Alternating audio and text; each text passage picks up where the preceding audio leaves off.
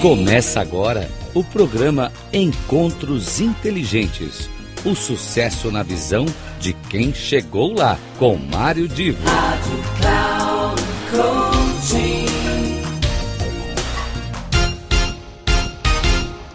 Começa agora mais um encontro inteligente. Este é o último encontro de 2022, ainda falando de futebol, ainda ressaltando a exuberância que foi a final dessa última Copa do Mundo entre a Argentina e a França. Os nossos hermanos argentinos levaram a melhor e, obviamente, que o mundo se uh, beneficiou de um futebol maravilhoso coroando uma Copa do Mundo. Pois bem, mas não é sobre o futebol atual que eu quero falar.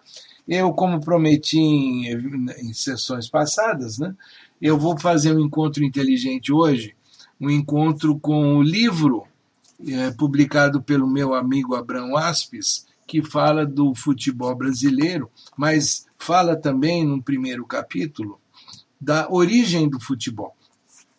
E é sobre isso que eu quero tratar, e vocês vão perceber, em parte, o que eu estarei fazendo é uma leitura da, de capítulo do livro. Portanto, vale a pena a gente ter essas referências que, que é, é muito difícil a gente encontrar. Então, continuando, para os povos primitivos, a esfera sempre foi um objeto de adoração divina, seja a lua, seja o sol, associados com o dia e com a noite, eles eram tidos como símbolos místicos por nossos antepassados. Algumas tribos até mesmo acreditavam que podiam exorcizar os demônios chutando uma pelota, chutando um objeto em forma de bola. Em alguns lugares no mundo, uma prática tanto esportiva como religiosa era chutar o crânio de inimigos mortos lá na antiguidade. Jogar com bola é, claro, é, é divertido. A gente, o homem acabou fazendo essa descoberta e, com o passar do tempo, o homem aprendeu a criar objetos com as próprias mãos e foi desenvolvendo então esse, esse objeto redondo que permitia né, um divertimento e uma, uma bola para correr atrás. Aliás, é, no passado, uma maçã, um coco, uma laranja, eles também serviam para brincar e, e não, não só para ser comido. Na China e no Japão, a esfera era feita de fibra de bambu. Na América, ah, já se usava o latex das árvores. E, e, em alguns casos, o pessoal até usava um barro polido na forma de pelota. Ah, a pelota de maior sucesso na antiguidade, segundo as pesquisas do Abrão Aspes, foram aquelas confeccionadas por tribos de pastores. Eles matavam os bois e os porcos, comiam as melhores partes e deixavam os restos para os urubus. O nosso antepassado mais inteligente pegou as bexigas, inflou-as com ar amarrou as pontas e nascia então uma redonda, uma bola redonda que quicava, batia no chão e quicava, o que uh, serviu inclusive para desenvolver o divertimento ainda mais. Até porque ela era louca, leve e, e as pessoas nem se machucavam tanto ao chutar. Uh, bom, e aí vários esportes foram sendo desenvolvidos com a bola, e aqui vale a gente lembrar uma questão muito interessante, que uh, essa, essa bola do passado ela acabou servindo de instrumento para o desenvolvimento dos jogos, do, do estilo, do tipo de futebol em alguns países. Então vamos lá. No Japão, o primeiro registro de uma atividade que lembra o futebol, é, por ser jogado com os pés, era chamado de kemari. Surgiu no Japão por volta de 4.500 a.C. Curiosamente, esse jogo serviu como uma ocupação divertida para os homens da corte que ficavam entendiados com nada acontecendo. Era um jogo pacífico, sem brutalidade e se prestava a demonstrações de habilidade. Uh, as pessoas que uh, faz, petecando lá aquela bola da época, e que era na, feita de fibra de bambu e era passada de pé em pé, não podendo cair no chão. Bom, essa, essa foi a origem do futebol, da brincadeira com a bola praticada no Japão. Na China, é, os registros mais antigos que se tem vão a 2600 antes de Cristo e surgiu com o primeiro antepassado de nosso atual futebol, uh, que em chinês era chamado de Tsu Shu. O Tsu, chute, Shu, bola. Tsu Shu, chute na bola. O seu inventor foi Yang Tse, um oficial do imperador que idealizou como instrumento, como treinamento, melhor dizendo, para sua guarda pessoal. Uh, nesse jogo, Tsushu, oito jogadores passavam a bola pé a pé com o objetivo de fazer ultrapassar a meta adversária, que era constituída de duas estacas fincadas no chão. É mais ou menos como hoje em dia o pessoal faz acha na praia e é a mesma coisa, tem duas estacas ou dois chinelos no chão marcando a meta e e o pessoal tinha que fazer essa bola que lá na China, nessa época, tinha 22 centímetros de diâmetro, já era de couro e recheada de cabelo, crina ou fibra de bambu. E o campo, ele era é, um campo relativamente resumido, tinha 14 metros de lado e comprimento ali não tinha muita, muito controle. No Oriente Médio, algumas peças arqueológicas levam a afirmar que o futebol existe lá no Oriente, principalmente no Egito e na Babilônia, desde 3 mil anos atrás. Uh, no Egito, uma pintura em um túmulo apresenta atletas durante um jogo onde o uso dos pés uh, aparece chutando uma bola. E mas nessa época essa prática tinha um caráter religioso, a bola representando o Deus Sol. Na América, o jogo de bola, tanto no aspecto lúdico como no religioso, já remonta à América pré-colombiana. E existem historiadores que vários historiadores que afirmam que o uso de uma bola de resina extraída de árvore era comum em quase toda a América. Ah, e aí a gente há de pensar que ah, se extraía a borracha né, da, das árvores, e isso deu maior elasticidade a essa, essa pelota que era chutada. Uh, vários, várias uh, linhas de tribos e, e vários tipos de, uh, de referências existem. E esse trecho aqui do livro é um tanto quanto longo, mas eu vou resumir dizendo o seguinte: que com o tempo, o jogo, que no início era é, muito sacralizado, era muito ligado à questão religiosa, ele passou a ser disputado até por escolares. E, e não só os escolares, gostavam da prática, como também uh, outros escravos, os, os, uh, os empregados das fazendas e assim por diante.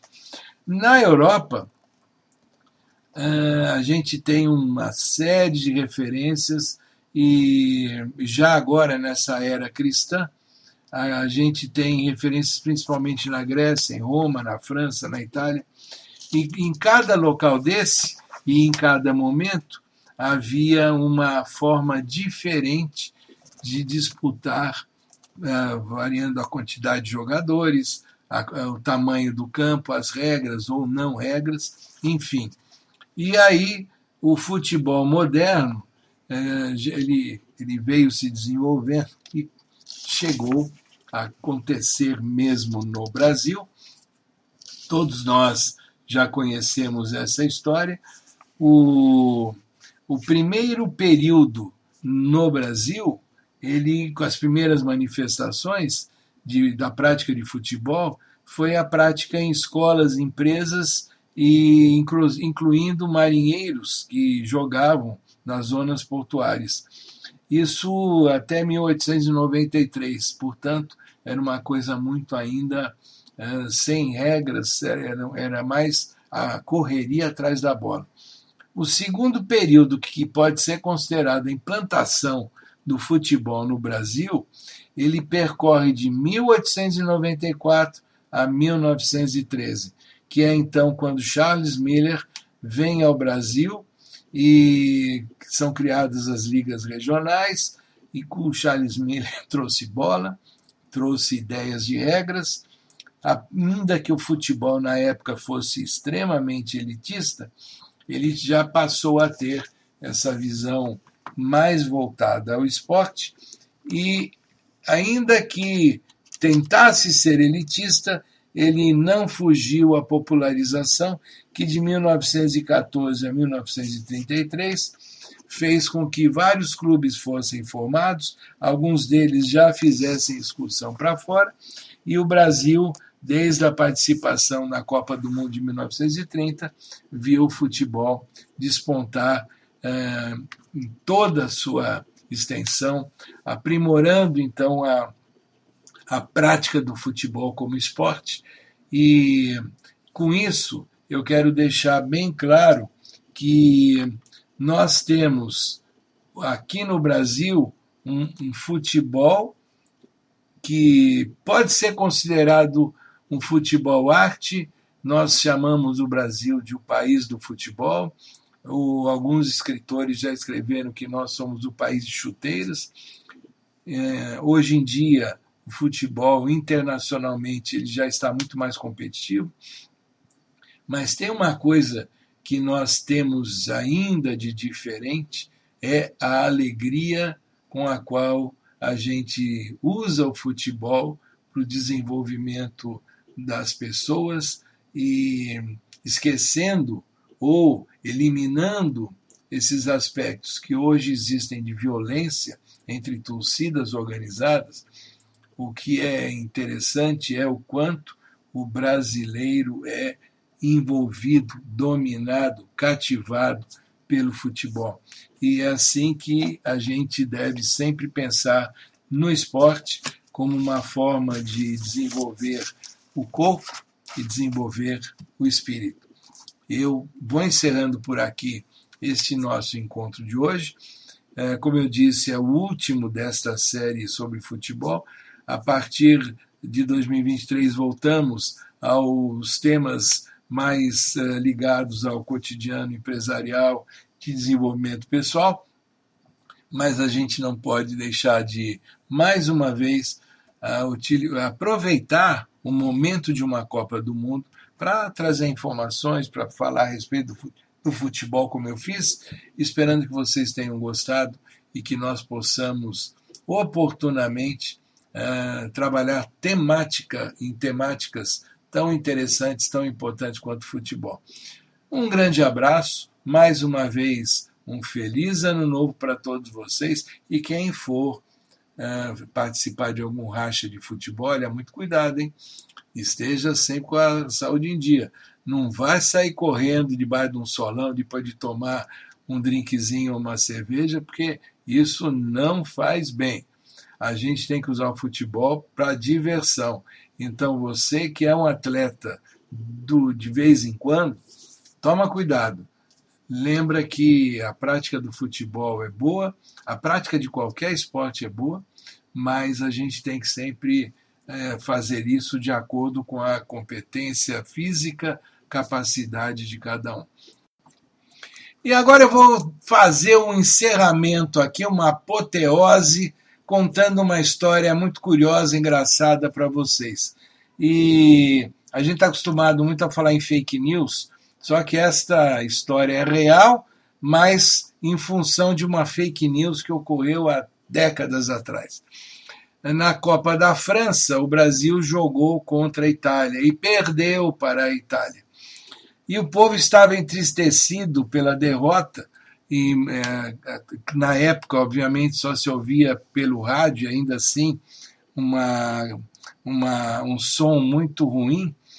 E um locutor da Rádio Tupi, chamado Ari Barroso, aquele da Aquarela do Brasil, aquele que foi um dos nomes mais é, conhecidos do rádio brasileiro, e que é, era um torcedor fanático de futebol, é claro que no Brasil a sua pendência era Flamengo, mas enquanto brasileiro torcia fervorosamente pelo Brasil. Então o Ari Barroso noticiou um absoluto estardalhaço: atenção, atenção, muita atenção! Dentro de meia hora daremos sensacionais notícias a respeito do jogo Brasil e Itália. São notícias espantosas.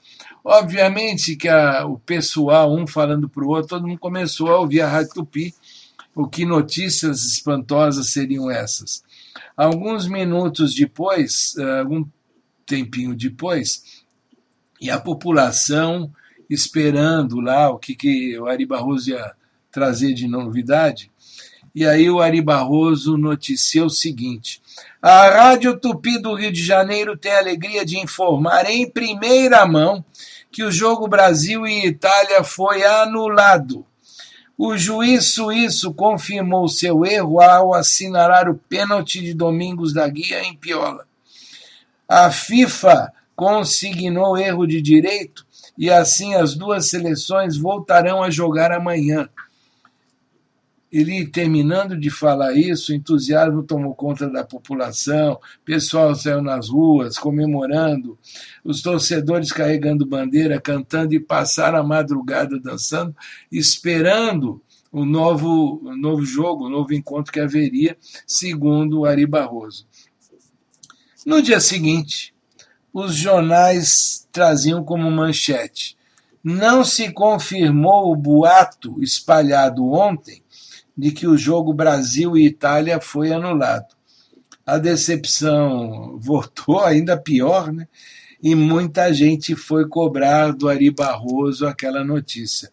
Ele simplesmente disse lacônico que havia captado a notícia numa rádio da França e havia repetido. Ou seja, fake news não é de hoje. Fake news tumultua a vida da população a preocupação que cada um de nós sempre deve ter é vamos pensar bem até que ponto cada informação ela faz sentido e antes de sair divulgando e celebrando, vamos ter certeza de que aquela informação é correta. Mais uma vez, um grande abraço, um excelente final de ano e até 2023.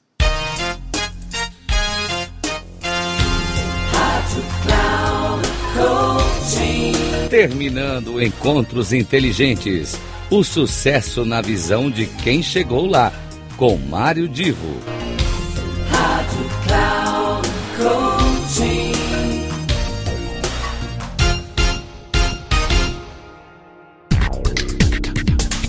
Não perca Encontros Inteligentes. O sucesso na visão de quem chegou lá, com Mário Divo sempre às terças-feiras, às 8 da manhã, com reprise na quarta às 12 horas e na quinta às 16 horas, aqui na Rádio Cloud Coaching. Acesse o nosso site radio.cloudcoaching.com.br e baixe o nosso aplicativo na Google Store.